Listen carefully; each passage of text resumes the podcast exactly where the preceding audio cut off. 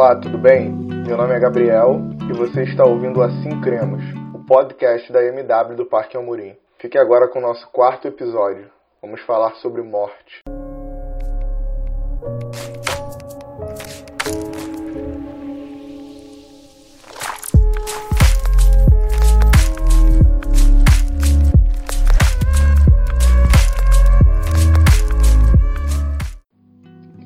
Sei que esse é um assunto extremamente difícil.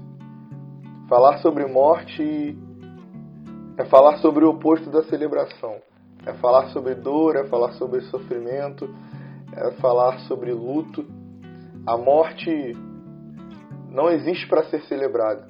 Na verdade, a morte machuca, a morte fere, a morte arranca de nós pessoas que nós amamos.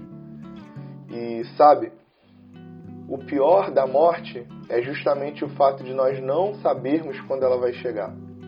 A morte é covarde e ela aparece quando a gente menos espera, nos arrancando a possibilidade de nos relacionar com pessoas que nós amamos.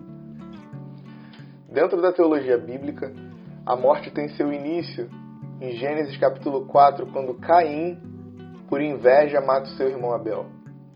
Na verdade, o apóstolo Paulo antecipa e diz que a morte tem seu início e ela só é possível a partir do pecado de Adão. Por isso, Adão é o responsável original pela morte.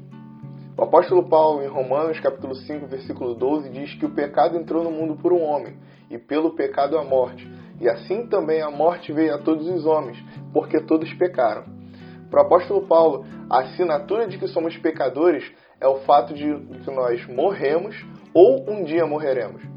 O fato de na humanidade pessoas morrerem todos os dias, a todas as horas, todos os minutos, é a sentença de que nós somos dotados de pecado. Aquilo que Adão fez lá no Éden corrompeu toda a humanidade. E eu fico pensando particularmente como deve ter sido difícil para Adão e Eva entenderem o que aconteceu quando um de seus filhos mata o próprio irmão. Não só pela crueldade do pecado de alguém matar uma pessoa que faz parte da sua própria linhagem, que tem o seu próprio sangue, mas entender o que aconteceu com a alma de Abel quando morre. Não só em Gênesis, mas por toda a Escritura, a morte tem presença, seja nas guerras políticas, econômicas, seja na peregrinação, seja no período de escravidão do Egito. A morte é um perseguidor, a morte é um algoz, a morte é um inimigo da humanidade. E conforme o tempo passa, ela aumenta. O pecado permite que a morte venha e com ela a crueldade. Pessoas morriam porque pessoas matavam. E pessoas matavam porque tinham desejo de matar. E desde então a morte vem perseguindo a humanidade. Mas hoje eu não quero ser tão expositivo e eu quero poder ser mais pastoral. Há uma resposta bíblica para as nossas vidas sobre a morte. Cristo é a vitória sobre a morte. Assim como o apóstolo Paulo fala que por um homem entrou o pecado e por esse homem que trouxe o pecado veio também a morte, e nós sabemos que a morte ela é o salário do pecado e que nós morremos porque somos pecadores, da mesma forma como Adão, todos morrem.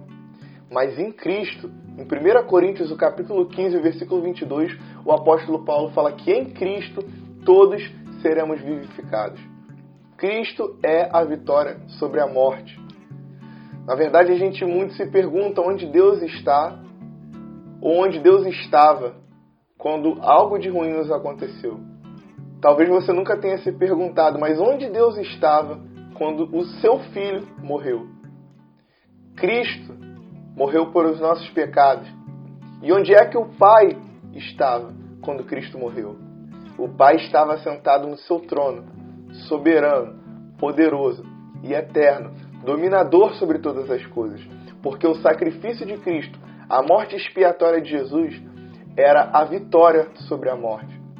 Pensar sobre morte em um plano terreno, material e humano é completamente nocivo, é devastador e é desesperançoso. Porque se nós, meus irmãos, esperamos Cristo somente para essa vida, nós somos os mais miseráveis pecadores. Se Cristo é a vitória sobre a morte, não há o porquê temer a morte. Não há o porquê se perguntar onde Deus está quando a morte nos aparece. Ora, Deus está no seu trono, e no seu trono nos deu Cristo, e Cristo triunfou sobre a morte. O segredo de nós pensarmos sobre a morte, sem nos deixar sermos tomados por esse sentimento de ansiedade, de medo, de pavor e de desespero, é entender que Cristo inaugurou um mundo com Ele. E entender que para o cristianismo a esperança está não na morte, mas na ressurreição. Se existe uma vida depois da morte, se existe uma eternidade, nós não temos por que temer a morte. Porque Cristo é o sentido, Cristo é o inaugurador, Cristo é quem torna possível nele todas as coisas.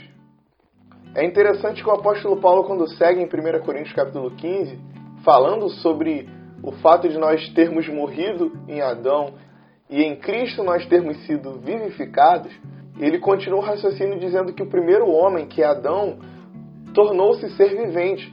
Ou seja, Adão era alguém que tinha a vida porque recebeu a vida de alguém. Mas o último Adão, e aqui o apóstolo segue o entendimento, ele diz que é espírito vivificante. Há um comparativo claríssimo que o apóstolo Paulo tenta fazer entre Adão e Cristo, dizendo que Adão recebeu vida, mas Cristo era o doador da vida. Nele estava contido a vida, nele estava contido a luz, e o sacrifício que ele faz por nós na cruz do Calvário nos garante a vida eterna, nos garante a solução contra o sofrimento que vivemos nesse plano terreno. Parece que o que o apóstolo Paulo está tentando nos dizer é que nós precisamos de maturidade, que nós precisamos de consistência para entender a vitória de Cristo sobre a morte. Se tem alguém que entendeu isso muito bem foi Abraão. Se você ler Hebreus capítulo 11, o autor de Hebreus vai falar que pela fé Abraão compreendeu que Deus era poderoso para que ainda se matasse o seu próprio filho, devolvesse o seu filho, porque Abraão sabia que a promessa de Deus era sobre Isaac. Então, Abraão entendeu que Deus era poderoso sobre a morte.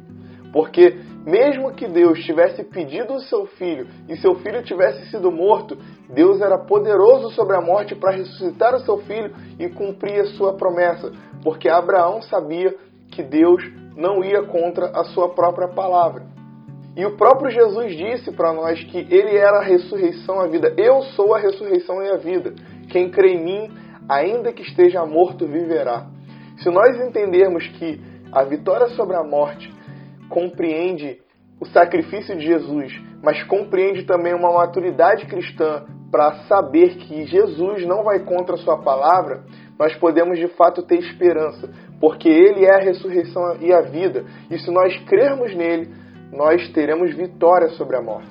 Jesus é tão poderoso sobre a morte que Mateus capítulo 27, versículo 52 vai dizer que quando o véu se rasga, quando Jesus morre, quando o mundo sente o peso da glória de Jesus e do Espírito de Jesus sendo entregue ao Pai, as Escrituras narram que os sepulcros são abertos, corpos são ressuscitados e quando esses corpos são ressuscitados, eles são vistos por muitos. O que diz para nós que o sacrifício de Jesus era poderoso sobre a morte. Antes da sua morte, o próprio Jesus, em uma passagem, chora quando ouve que Lázaro tinha morrido. Nós não sabemos se Jesus chorou pela incredulidade dos homens ou se Jesus chorou pela morte de seu amigo Lázaro, mas nós sabemos que nem o próprio Jesus celebrava a morte. A morte nos enluta, a morte nos apavora, mas Cristo é a nossa vitória sobre a morte. Mas a morte de Cristo não poderia ser suficiente para provar aos homens que ele era poderoso para vencer a morte. Porque se Jesus era poderoso para vencer a morte, era necessário que diante da morte ele vivesse. E é essa a esperança do cristianismo, porque nós sabemos que Cristo não só morreu, como ressuscitou e nos deu vida com ele. A morte não foi capaz de conter Cristo. Cristo ressuscitou ao terceiro dia e tomou as chaves do inferno. A glória da ressurreição é revelada também para o apóstolo João, quando vê Cristo E quando vê Cristo glorificado, ele cai como morto. Dentro da revelação do Apocalipse, está contida no capítulo 1, versículo 18, quando o próprio Jesus diz ao apóstolo: E o que vivo e fui morto, mas eis aqui estou vivo para todos sempre, e tenho as chaves da morte e do inferno. Cristo inaugurou o seu reino eterno quando venceu a morte e quando venceu o pecado e quando tomou as chaves da morte do inferno, porque ele não só morreu, mas ele ressuscitou e nos deu vida com ele. Eu sei que há momentos em que a desesperança nos alcança, o medo, a dor, a tristeza, a agonia, a ansiedade, a depressão e a nossa alma muitas vezes se enluta, porque perdemos pessoas que nós amamos, porque perdemos pessoas que nós nos relacionamos e fica muitas vezes uma impressão de que poderíamos fazer mais, porque a morte chega e arrebata essas pessoas de nós. Mas Cristo, irmãos, venceu a morte, porque ele morreu por nós. E não só porque morreu por nós, mas porque ressuscitou por nós. E por isso nós clamamos Maranata, para que Cristo venha, para que Cristo inaugure o seu reino, para que Cristo de fato vença a morte. E quando é que isso pode acontecer? Quando é que isso vai acontecer? O apóstolo Paulo diz em 1 Coríntios, ainda no capítulo 15, que quando o que é corruptível, quando o que é natural, quando o que é efêmero, quando o que é visível se revestir de incorruptibilidade e o que é mortal de imortalidade, então se cumprirá a palavra que está escrito: a morte foi destruída pela vitória. E nós então de fato poderemos perguntar: onde está a morte a sua vitória? Onde está a morte o seu arguilhão? Nós, como reinos e sacerdotes, clamamos Maranata, porque sabemos que Cristo é a nossa esperança contra a morte. Cristo ressuscitou e nos deu vida. O apóstolo Paulo conclui dizendo: Graças a Deus que nos dá a vitória por meio de nosso Senhor Jesus Cristo. Jesus Cristo é a vitória sobre a morte. Nós ansiamos para que chegue esse dia em que nós diremos à morte: Ó morte, onde está a sua vitória? Onde está o seu aguilhão? Nós venceremos a morte, meus irmãos. Mas o que nosso coração hoje precisa estar pronto para entender é que Cristo já venceu a morte. E é só uma questão de tempo para que vejamos os céus se abrindo e o Filho do Homem assentado com poder e glória, e os reis, principados, potestades, depositando sobre o trono de Jesus as suas coroas e reconhecendo santidade e poder. Cristo é a vitória sobre a morte.